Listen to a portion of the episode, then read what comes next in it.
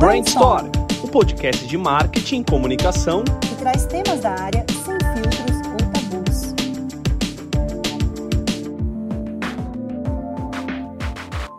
Olá pessoal, sejam todos muito bem-vindos ao Brainstorm, o podcast da Makers, o podcast que fala de marketing e de comunicação de forma muito bem-humorada. Eu sou o Tiago Goulart, founder da Makers, e aqui comigo está minha fiel escudeira de bancada, Simone Murata, Head de Marketing da Nautica. Simone, seja muito bem-vinda. Oi, Ti, tudo bom? Então, a gente está aqui para bater um papo sem filtro. Sabe aqueles comentários que vocês sentam em mesa de reunião, pensam em fazer, mas pensam, ah, é melhor não. Então, aqui a gente vai fazer todos eles e os outros que lutem, né? Certeza. E no episódio de hoje, episódio de estreia desse podcast, eu tenho o prazer de apresentar para vocês a empresária, jornalista, agora produteira que nós descobrimos, marqueteira, Nath Arcuri, estreando esse podcast. Nath, seja muito bem-vinda ao Brainstorm. Muito prazer. Quando eu descobri que era o primeiro episódio, senti a pressão, né, da, do pioneirismo tomando conta do meu ser Quero já pedir desculpas que eu tô aqui em casa, então vocês podem ouvir alguns sons de cachorro. Vai ser normal na hora que a Pelo home office. É, é isso, estamos continuando. E aqui é avião, tá? É menos inspirador que seus cachorros, mas aqui é avião. É isso. Então, estou é, muito feliz mesmo de estar aqui com vocês. Acho que é muito importante a gente ter é, conversas é, de alto nível, que é o que o Maker já tem. Eu acho que faz talvez pouco mais de um ano que eu tô dentro do grupo. Sim, é, eu acho que um ano agora, né? É, tô fazendo aniversário. É. E, e para mim é, é, um presente mesmo estar tá lá dentro e poder desfrutar, eu acho que das mentes mais brilhantes mesmo do marketing do Brasil, assim. Então, para mim é um baita orgulho, quero mandar um beijo já para todos os nossos colegas do único grupo de WhatsApp que funciona. São quantas Uhul, pessoas? É, isso é, é verdade. 90 pessoas. 90 São 90 pessoas. que não dão bom dia. Só por isso elas mereceriam um prêmio. Isso é verdade. Nossa. Nossa. só, só trazem para pauta temas relevantes da própria discussão. É, Chego, pra mim. Você... Sem usar o termo cringe, né? É, gente, é, é, é, muito bacana, assim, é um privilégio fazer parte do grupo mesmo. Vamos lá. Legal, bora. obrigado, Nath, obrigado.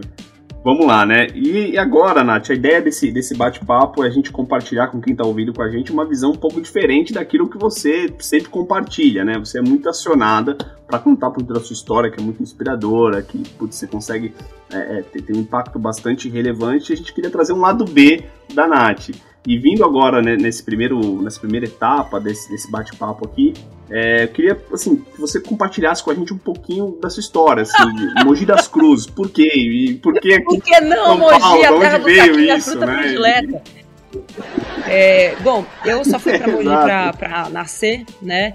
Enfim, e sou fundadora da Me Poupe, nem sei se eu, se eu falei, que hoje é uma plataforma de entretenimento financeiro que tem como objetivo principal aproximar as pessoas dos desejos dela, né? Para que a gente consiga transformar as pessoas em indivíduos capazes de tomar melhores decisões. Eu acredito que aí está a chave para a mudança do Brasil, principalmente. Eu acho que a mudança que a gente quer ver na economia também, no desenvolvimento social, em tudo aquilo que a gente percebe que é ruim no nosso, no nosso país, eu acredito que mudando o indivíduo, a gente consegue mudar o entorno. E a ideia da Me Poupe sempre foi ser uma plataforma que impactasse massivamente através desse entretenimento financeiro, desbloqueando né, a cabeça ali das pessoas para que elas fossem seres mais pensantes e capazes de tomar melhores decisões. Então é isso que a gente faz. E uma das maneiras é usar o meu próprio corpo, a minha própria voz, que foi algo sem querer e uma necessidade empreendedora. Eu não virei uma influenciadora porque eu queria, eu virei porque era, eu era a única ferramenta que eu, que eu tinha. Era mais barato, na verdade. Então eu tive que aprender a me comunicar na internet para conseguir me conectar com as pessoas e a partir daí realizar o propósito da minha empresa que, enfim, só tá, só tá começando. Então, só para amarrar aqui, o que, que é realmente o Me Poupe e qual que é o papel da Natália, que hoje ainda é CEO é, dentro dessa companhia, mas que também tem uma série de outros chapéus, entre eles o de head de, de marketing. Bacana. Nath, é, eu acho o Me Poupe incrível, assim, é uma plataforma sensacional. Acho que você foi muito pioneira em trazer esse pensamento de educação financeira, né? E sobre esse tema, fala um pouquinho para a gente também uma coisa que eu acho mais incrível ainda, que é a Jornada da Desfudência, que é o seu curso. Da onde nasceu esse nome? Como é uma coisa assim brilhante. Esse lado Natália Marqueteira aí brilhou quando você colocou esse nome. Pô, obrigada. O que eu acredito muito é em você sempre voltar para a essência, sabe? É, a jornada da desfudência, esse nome surgiu muito da essência do que eu acredito. Então, antes de qualquer coisa, eu fui buscar, antes de qualquer coisa veio o, o produto, né? O que, que, eu preciso fazer? O que, que, o, que, que o público precisa? O que, que não tem no mercado?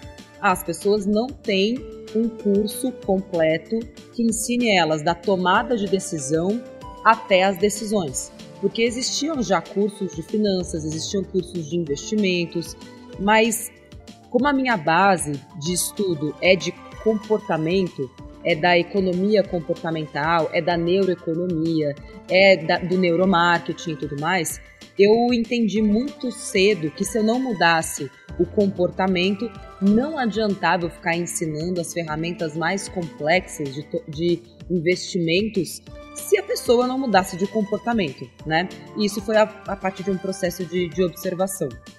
E aí, é, eu sempre soube, sempre não, né? Enfim, esses estudos todos também me deram mais essa certeza de que o discrepante é relevante. O que é, é a gente chama isso de saliência, né? Na, na economia comportamental. O que, é, o que é saliente é mais relevante. Então, como eu vou me diferenciar no, no mercado onde todo mundo fala certinho, fala bonitinho, é, é, não, é, não é nem politicamente correto, é egocentricamente correto. As pessoas né, e o mercado como um todo tem, tem muito medo, ainda tem muito medo de se expor. Ah, imagina um curso de finanças com a palavra desfudência, o que vão pensar. Foda-se, né? Então, é, essa sempre foi a minha base de marketing. Eu vou fazer aquilo que eu acredito que tem que ser feito e vou testar. E eu testei e funcionou. Podia ter dado muito errado, deu muito certo. Mas o que fundamentou a jornada da desfudência foi essa, essa essência de fazer diferente. Mas não é que ela deu certo porque ah, o nome é desfudência. Primeiro que a desfudência foi a palavra que eu criei também. Eu falei, pô, gente, por que, que a gente está usando o eufemismo? Ah, o Brasil tem dificuldades econômicas, estamos num momento de crise. Isso não conecta com o público.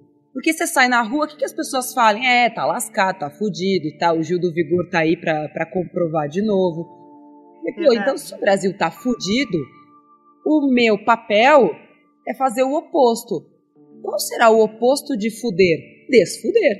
Falei, então, este vai ser o meu papel no mundo, né, no Brasil. Então, a desfudência veio antes da jornada da desfudência. E também era uma ironia em relação a todos esses cursos, tipo jornada milionária, é, crescimento, não sei o que lá, todos esses nomes, assim, muito gurusísticos, assim. Então a ideia também era ironizar e dar uma, uma alfinetada, assim, nesses, nesses nomes que falam muito, mas fazem pouco. Interessante. É, aqui, até na Makers mesmo, a gente discute muito e quando a gente, sei lá, até conversa também com, com empreendedores, é, é, eu acho uma característica que me chama muito a atenção, Nath, não sei se você vai concordar com isso, é que a, a etapa número um do nascimento num projeto é muito diferente três anos depois, assim, então as coisas não acontecem muito planejadas. A Nath que saiu de Mogi das depois criou uma carreira de, como jornalista e, e mudou tudo para empreender, aquele me poupe ali, aquela ideia inicial que você teve, ao que você faz hoje, mudou muito? Muito. É, é muito maior do que aquilo que eu imaginei inicialmente, né? porque eu comecei a ideia, né, é, primeiro de ter um quadro de transformação financeira dentro da TV, que é de onde eu saí, né? Até 2015 eu estava, ou era, né, repórter e apresentadora e que não cobria a economia, que é uma, é uma coisa que as pessoas acham, né? Ah, ela cobria, nunca cobria economia. Eu fiz matérias de todos os tipos que vocês possam imaginar. É, e eu acho que essa base também foi fundamental para tudo que sucedeu nessa história depois. Quando você tem um repertório amplo e conhece o cliente, o que, o que toca as pessoas, o que realmente faz elas pararem para pensar, você conhece os problemas, principalmente né, do, do brasileiro, é que você consegue se conectar melhor com ele, né? Então isso me ajudou bastante. Então lá atrás, quando essa coisa de ver a, a, o comportamento ruim das pessoas em relação ao dinheiro começou a me incomodar tanto que eu falei, eu preciso fazer alguma coisa, eu primeiro sugeri um reality de transformação financeira, porque eu sempre fui muito apaixonada por realities de transformação. É um negócio que até hoje você bota na minha frente o Irmãos à Obra, eu não saio de lá enquanto aquele negócio não termina. Eu fico lá até o fim, sou obcecada por realities desse tipo. Não, total, assim, eu, eu, eu, eu super, eu isso sempre me chama atenção, assim, o quanto que, que a gente planeja o cenário ideal e aquilo muda muito. Eu vejo na Makers, assim, a Makers ela nasceu para ser, sei lá, um grupo de estudo que eu tinha interesse de me aproximar de pessoas que eu me inspirava. E três anos depois é algo totalmente diferente que eu imaginei lá atrás. As coisas não foram planejadas, as coisas foram acontecendo. Eu imagino que com você também. E aí né? começou assim, então em 2012 eu sugeri esse reality na emissora onde eu trabalhava e contei já essa história algumas vezes. A resposta que eu tive foi: a ideia é tão boa que outra pessoa vai fazer. É, e a outra pessoa, enfim, tinha uma especialização em economia e tudo mais. E aí eu passo a buscar mais esse tipo de conhecimento. É, fui, é, como sempre, né, fui pesquisar quais eram as competências, habilidades técnicas né, da faculdade de economia, que eu achava que era mais, o mais óbvio e vi que não era o que ia me ajudar a mudar a vida das pessoas. E foi aí que eu entrei muito mais na área comportamental. E a parte técnica, né, de investir, eu já fazia na minha própria vida, né? Então, eu tive que aprender sozinha. Eu sou muito autodidata. Eu, eu sou muito nerd. Quando eu quero aprender sobre alguma coisa, eu vou lá e, e pesquiso, e por conta da reportagem mesmo, adquirir uma habilidade de aprender muito e muito pouco tempo e aplicar aquilo quase que imediatamente, porque durante seis anos da minha vida eu tive que produzir um documentário por dia. Então isso te cria uma, uma capacidade de, de conexão é, cerebral, assim, de unir vários pontos para resolver um problema muito rápido. E isso para mim é muito, muito valioso até hoje. E aí, bom, passei três anos, tentando colocar aquele reality dentro da TV. E aí é, eu tinha um blog, foi a primeira coisa que eu tentei fazer, chamado Poupe com Sara. Olha só como é diferente, né? A origem do que aconteceu. É, por quê? Quem era Sara? Me chamavam de Sara, meu ex-marido, inclusive, porque ele dizia que eu era muito muquirana. E Sara vem dos judeus, que a gente sabe são pessoas que cuidam muito bem do dinheiro. Então, para mim, aquilo nunca foi uma, uma coisa ruim. Na verdade, eu, eu amava aquela, aquele, aquele rótulo. Porque eu sabia dos meus objetivos e, e sabia o porquê eu tinha aqueles hábitos com o dinheiro que não eram ruins, muito pelo contrário, eles apenas eram salientes.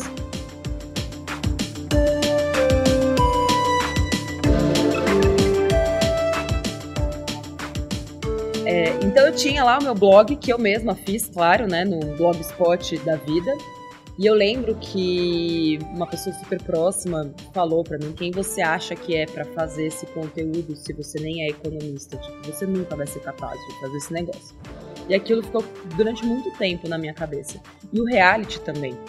É, tanto que eu comecei a fazer os vídeos do YouTube para provar para os meus chefes dentro da TV que eu era capaz. Porque toda a oportunidade que eu pedia, e eu, e eu provocava, trazia quadros novos, buscava outras alternativas, falavam que esse tipo de quadro era muito caro. Falava, tá, mas e se eu te der uma proposta mais barata, então, propor? Tanto que eu cheguei a fazer um quadro lá, na Record ainda, chamava Muito com Pouco. E foi a última coisa que eu fiz antes de pedir demissão. E foi o vídeo mais acessado da história do R7, no período que eu, que eu tava lá. Aí eu falei, chupa, agora eu vou embora. Pedi demissão é, em 2015, sozinha, né? Eu tinha já o canal. O Me Poupe era o meu projeto de reality que eu fiz na Biblioteca Nacional, enquanto a emissora onde eu trabalhava não me dava a oportunidade que eu queria. Eu bati em todas as portas que eu conheci e que eu não conhecia, em todas as emissoras, em todas as produtoras. É, putz, eu me conectei com quem eu podia e tinha, enfim, se eu conhecia alguém, eu lembro que eu treinava é, na mesma academia que o Márcio Atala, que ele tinha um quadro no Fantástico na época, a Medida Certa, e eu fiz que fiz, assim, tipo, para conhecer ele, tipo, em, é, ia no mesmo horário que o Márcio Atala da, da academia, ninguém nunca soube disso, inclusive, para ficar amiga dele, porque eu queria que ele me levasse pra Globo, porque eu queria muito mostrar o meu projeto. Ele levou meu projeto pra, pra Globosat, deram não pro, pro projeto na Globosat, no GNT. Aquele tormento todo, é, coisa que seis anos depois a própria GNT veio atrás de mim para fazer o meu reality lá dentro, mas aí já era, já era tarde demais, porque eu já tinha o reality em TV aberta na Band. Enfim, então assim, o que era inicialmente virou algo completamente diferente, mas o que eu acho muito importante dessa história é o que estava por trás dela, né? Eu não, é, o reality no fim era o que eu achava que ia mudar a vida das pessoas, porque eu queria mudar mindset coletivo. E eu sempre vi esses meios de comunicação de massa, ainda mais no Brasil, como uma excelente ferramenta de mudança desse mindset coletivo, porque eu não me conformava em ter pessoas perto de mim que ganhavam mil reais por mês, gastar 450 num tênis. Para mim tinha algo muito errado ali. O problema não estava no desejo, estava na pessoa acreditar que o tênis bastava para ela ser feliz e que existiam muitas amarras e crenças é, psicológicas, né, que são preceitos financeiros, que fazia aquela pessoa se agarrar a um tênis, sendo que ela podia ter muito mais do que aquilo, mas o mundo fez ela acreditar que ela não podia. E o que eu queria, na verdade, era isso: mostrar para as pessoas que elas são capazes de fazer muito mais do que a sociedade diz que ela é capaz de fazer. E eu era a prova daquilo, porque enfim, minha família é uma família de classe é, média, é, enfim, nunca faltou, mas nunca sobrou absolutamente nada. E eu sei o que eu fiz através do conhecimento, né? É, então, e, e, eu tinha visto também muitos exemplos de pessoas né, nessas reportagens que com muito pouco tinham feito muita coisa. E o que unia todas elas era justamente no que elas acreditavam e nas competências e habilidades é, técnicas e comportamentais que essas pessoas adquiriram ao longo da vida. Isso era o que me, o que me drivava, além de uma missão muito forte que me tomou de libertar as pessoas.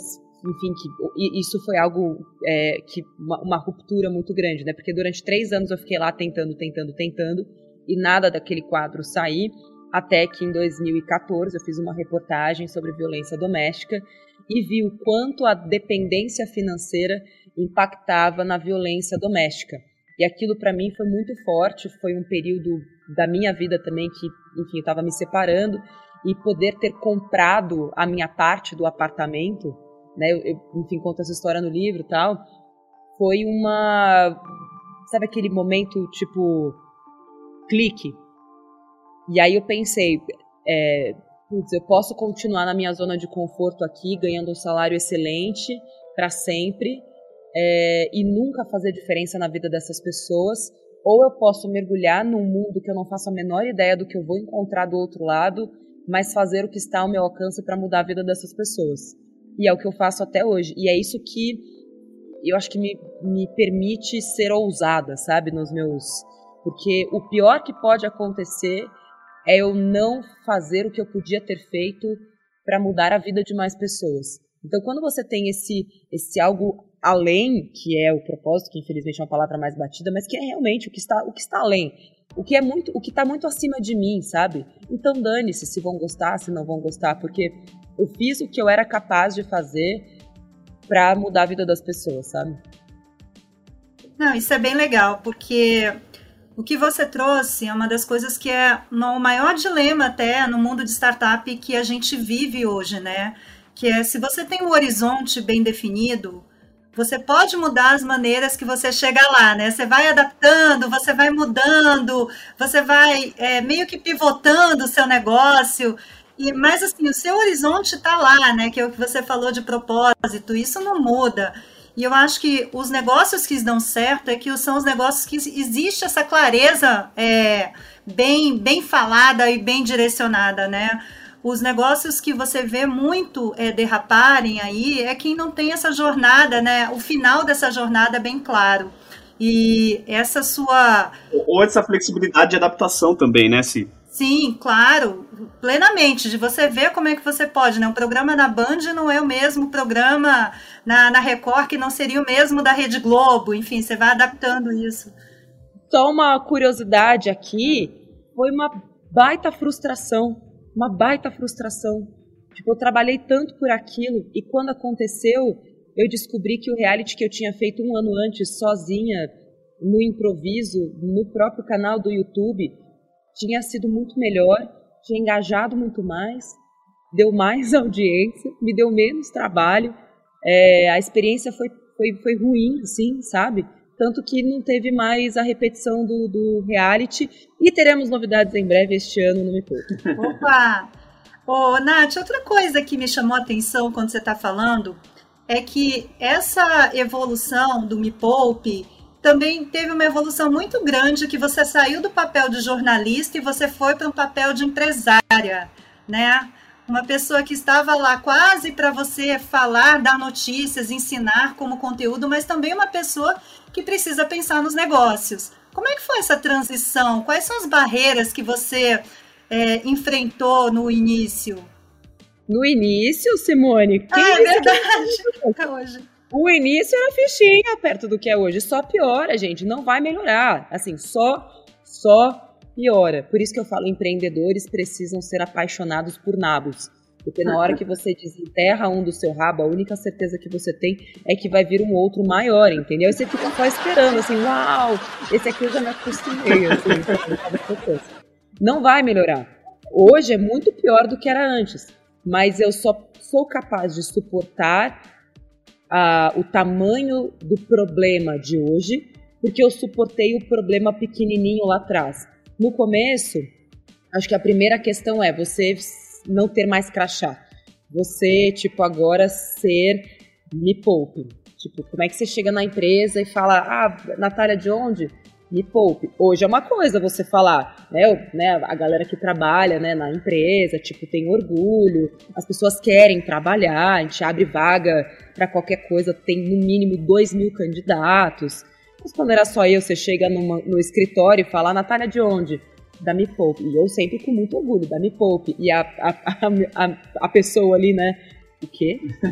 não, não tô te xingando, moça. É só o nome da, da empresa mesmo, é Me Poupe.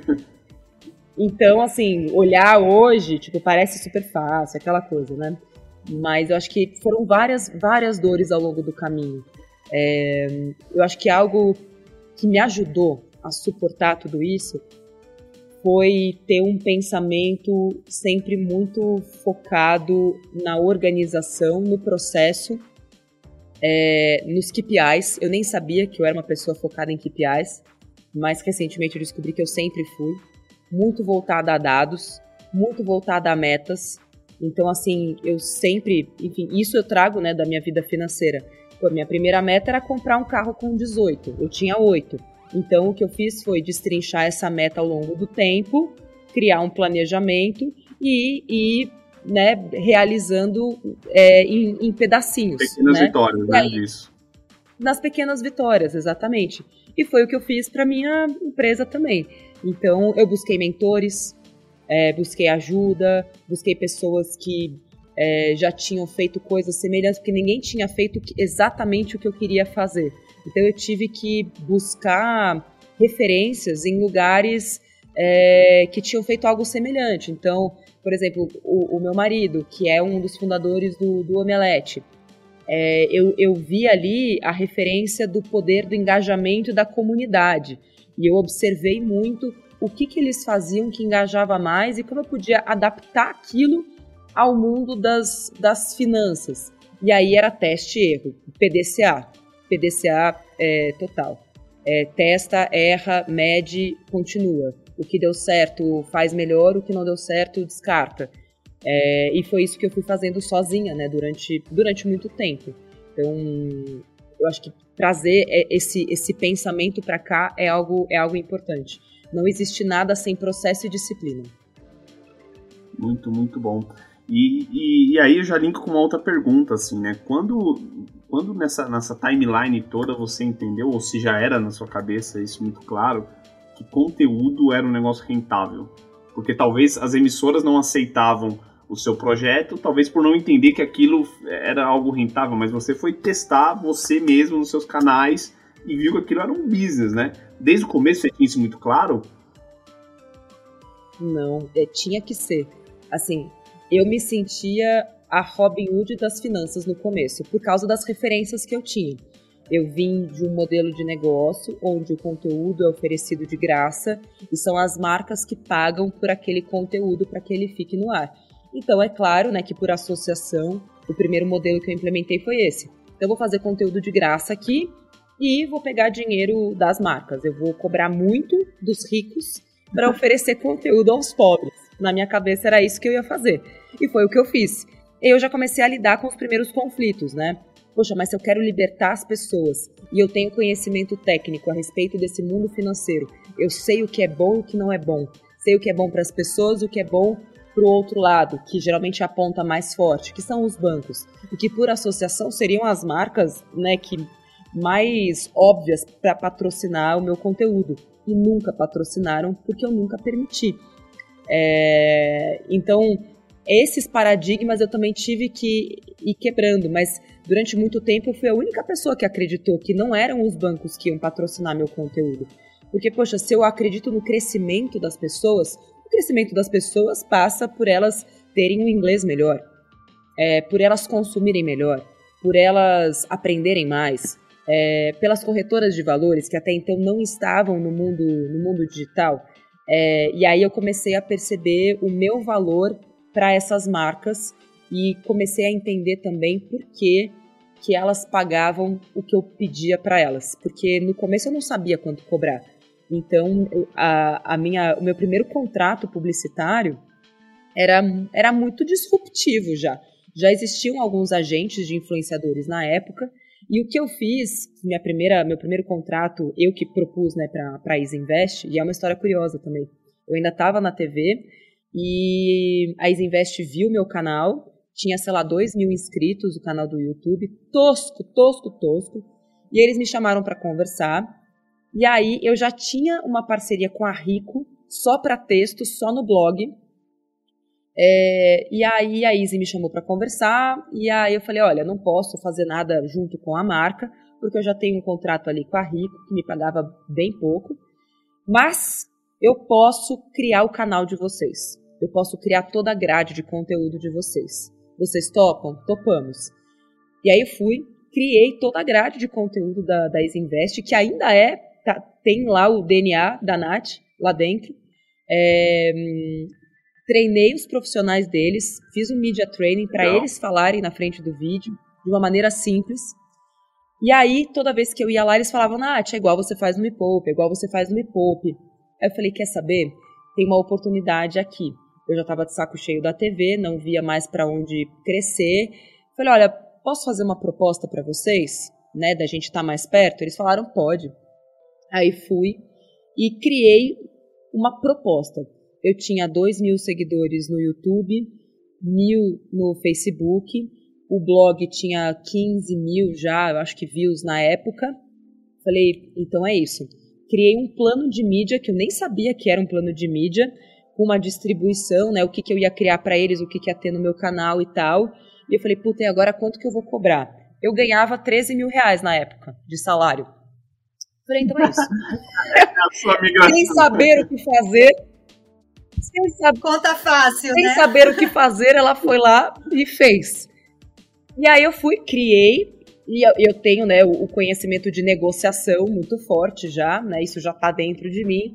Então eu criei já um storytelling é, de como eu ia construir essa precificação para que eles achassem que era uma pechincha, os 13 mil. E eu lembro que eu mostrei para o Érico, falei, ó, tô pensando em cobrar isso aqui. Ele falou, você tá louco? Porque ele sabia o quanto que dentro do Omelete se pagava, né, por um canal muito maior. Ele falou, você tá louca. E eu falei, ótimo, eu vou testar, eu vou, vou fazer esse negócio aqui. Qual não foi a minha surpresa quando o pessoal lá, os, os diretores né, do marketing falaram, olha, podemos, sim, vamos fazer, mas a gente paga 12,5. E aí eu só no meu Somebody Love lá, falei, olha, não sei se é muito inteligente, né? Porque a gente pode pegar esses 500 a mais e colocar em mídia paga em alguns conteúdos para chegar para mais gente, né? E assim, o meu público, ele é, ele é bom, né? Eu nem sabia se o público era bom, não, mas eu falei eles acreditaram. Então foi assim que aconteceu. E aí eu fechei um contrato de 12 meses, coisa que ninguém fazia. Eu falei, ó, para vocês garantirem esse preço, só hoje a gerente enlouqueceu, vocês têm que amarrar um contrato aqui por 12 meses. E depois, quando eu, fui, quando eu tive um agente por um tempo, ele falou, puta, isso aqui é um péssimo negócio para você, porque quando eles te contrataram, teu canal tinha 3 mil e agora ele tem 100 mil inscritos. Mas quando é um péssimo negócio, se aquilo me deu a garantia da liberdade? E aí eu tive que adquirir essa visão empreendedora. E aí eu passei a me pagar um salário de 2 mil. Então, desses 12 que eles me pagavam, eu tirava dois para viver e passei a fazer o meu, o meu caixa para poder contratar a primeira pessoa. E aí eu pensei, eu tenho 12 meses para arranjar no mínimo outros três clientes. Porque eu, eu sempre pensei muito né, em risco. Então eu já sabia que ter um único cliente era um risco muito grande. Então eu fui lá e já comecei a prospectar outros clientes que me garantissem também contratos de, de longo prazo. Nossa, essa jornada é muito incrível porque você fez intuitivamente o que hoje, né, todo, todos os profissionais, na, profissionais da Makers discutem muito, que é contas de, strategy, né? Qual a sua estratégia de conteúdo para você construir marca? E isso hoje existe muita teoria, muita técnica, e é muito legal essa sua intuição de como que você trouxe isso sem sem nenhum, sem nenhum beabá, né? Sem ninguém te falar o que quais são os passos, quais são os pilares. Isso é, me trouxe uma outra dúvida. Como é que você montou seu time de trabalho depois que você virou uma empresária para entregar e te ajudar em uma coisa que você nem sabia que existia direito? E lá atrás, essa parte de estratégia de conteúdo também não existia direito, né? Como é que você acha pessoas para fazer uma coisa que você não necessariamente sabe o que, que é né? e o que, que você quer entregar? Conta essa parte, que isso é um desafio aqui, principalmente para mim. Trabalho hoje no mundo de startup, né? Eu passo muito é uma, por isso. É uma, é uma excelente pergunta. Na verdade, a gente ainda está descobrindo, Simone. Quanto mais o problema aumenta, mais a gente vai introduzindo profissionais com expertises diferentes eu acho, inclusive, que essa é uma das minhas grandes dores. Porque como fiz tudo isso sem procedimento, sem, sem teoria, sem, sem passo a passo, o que eu estou fazendo neste momento, inclusive, é transferir esse conhecimento tácito e transformar isso em um, em um conhecimento replicável dentro, dentro do time. E aí é um segredo de, de companhia que eu não posso contar como eu tô fazendo isso. Mas só posso dizer que já tá começando a trazer os seus primeiros frutos e envolve muita tecnologia. É, porque é isso, eu criei um jeito de fazer que ele é muito descentralizado, entende? Ele é não linear. É, ele não segue, ele não segue muitas regras, muitas normas. No fim, é ouvir o que as pessoas estão dizendo e conectar com os seus KPIs, entende? E é você fazer isso diariamente. Não foi uma estratégia única. Até hoje, as pessoas ficam meio chocadas. Eu entro e vejo analytics do YouTube, do Instagram, semanalmente. É, eu busco maneiras de ouvir o que as pessoas é, falam diariamente. É aí que, que tá a minha maneira de escalar esse jeito de pensar que ele não é, talvez, metodologizável. Entende? E é por isso eu sou muito avessa. É, meu, acho que meu grande problema com marqueteiros, assim, que eu até já trouxe, tentei trazer para dentro do time, é que eu não acredito em nada do que tá escrito, sabe? Pra mim, Metodologias já em receita de bolo, receita mais ou menos. Receita de isso. bolo, ai, me dá uma preguiça, sabe? Então, Nossa, eu concordo com você. Eu acho, eu tenho preguiça quando a pessoa começa a falar o A, B, C, D. E persona. Ah, porque a persona, isso, aquilo. Mas meu amor, você vai vender para uma pessoa só? Então, se alguém, tipo, desviar um pouquinho da sua persona, você vai ter uma tela azul? Como, meu amor, é muito, é muito beat, né? É, é, o que eu penso, né? Enfim, e, e para mim sempre foi, para mim, eu acho que o meu maior problema é explicar o que tá na minha cabeça para as pessoas, sabe? Então essa questão de time, eu sempre fui muito mais é, buscando pessoas flexíveis no comportamento, entende? Que fossem capazes de, de buscar também novas alternativas e que não se melindrassem com aquilo que eu estava trazendo, porque o meu jeito de pensar é diferente, ele é anti-regra, ele, é, ele não é caga-regra, ele é anti-regra, entende? Então, se você tem uma pessoa muito focada né, nas regrinhas, em seguir um passo a passo, não vai funcionar dentro dessa cultura aqui, entende? E agora a gente está justamente nesse momento de, tá, então qual é a nossa cultura? Porque se, você corre um risco de virar uma anarquia, né? Sim. E não é isso que a gente está propondo. É, é, é, é, bem diferente disso. O não ter regras não significa você ser anárquico. É completamente diferente. Enfim, daria um, um excelente outro debate aqui dentro. É. Nath, nós estamos chegando na etapa final do nosso podcast, mas tem um momento super bacana, que é um momento marcante, que é capa da Times. É. Se a gente olhasse para 2025 e a Nath Arcuri fosse capa da Times em 2025 como personalidade do ano, qual seria a sua chamada? Unfucking the world.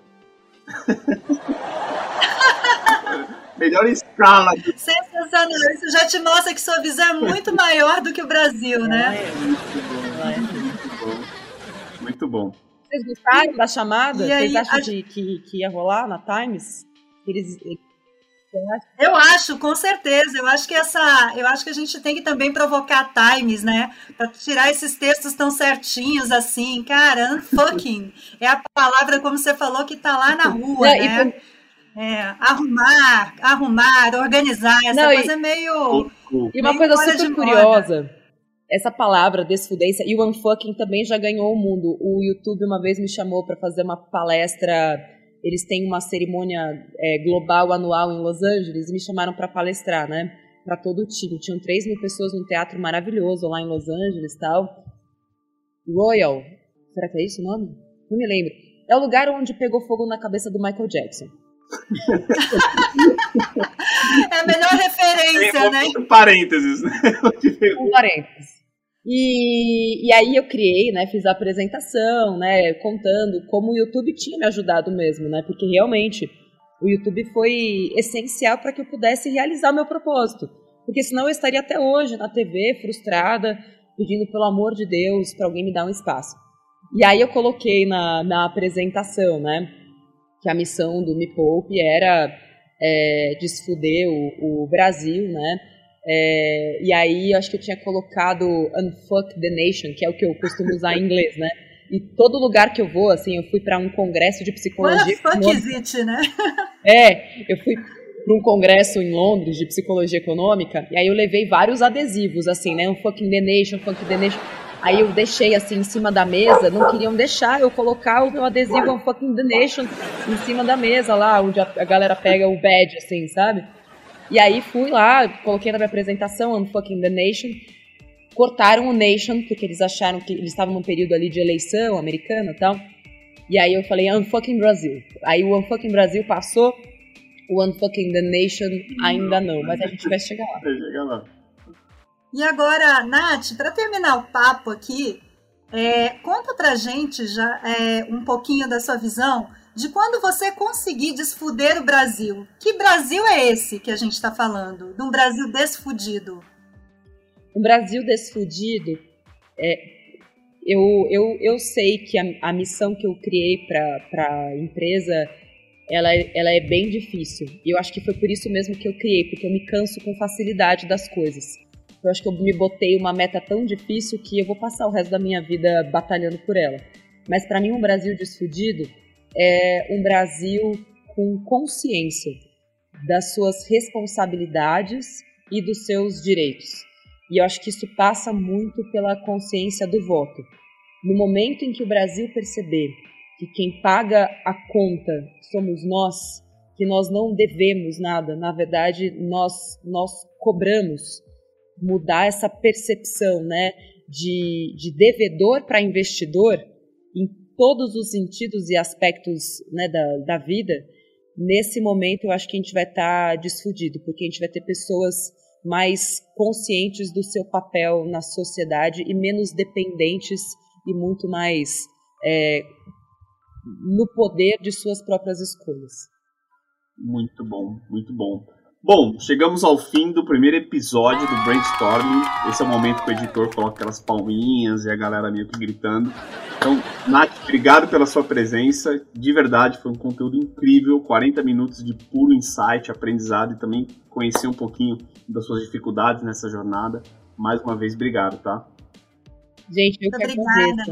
Agradeço muito. Obrigada, Simone. Eu tô louca para ouvir os próximos porque tenho certeza que vocês vão trazer gente muito, muito foda aqui para esse podcast. E claro, quero fazer propaganda né, do Popecast, que tem conteúdo incrível que está aqui também, está em todas as plataformas para quem quer aprender a poupar, ganhar, investir e fazer melhores escolhas na vida como um todo. Valeu, Simone, foi um prazerzão te conhecer também. Obrigada, Nath. Obrigada, Diego. Foi sensacional o papo. Obrigado. Tá? Obrigado, gente. E até E não mais. esqueçam de seguir nossas redes sociais, acompanharem também o podcast, o Brainstorm no, no todas as plataformas de streaming. Estamos ansiosos pro próximo episódio. Valeu, gente. Tchau, tchau. Beijo. Tchau, beijos.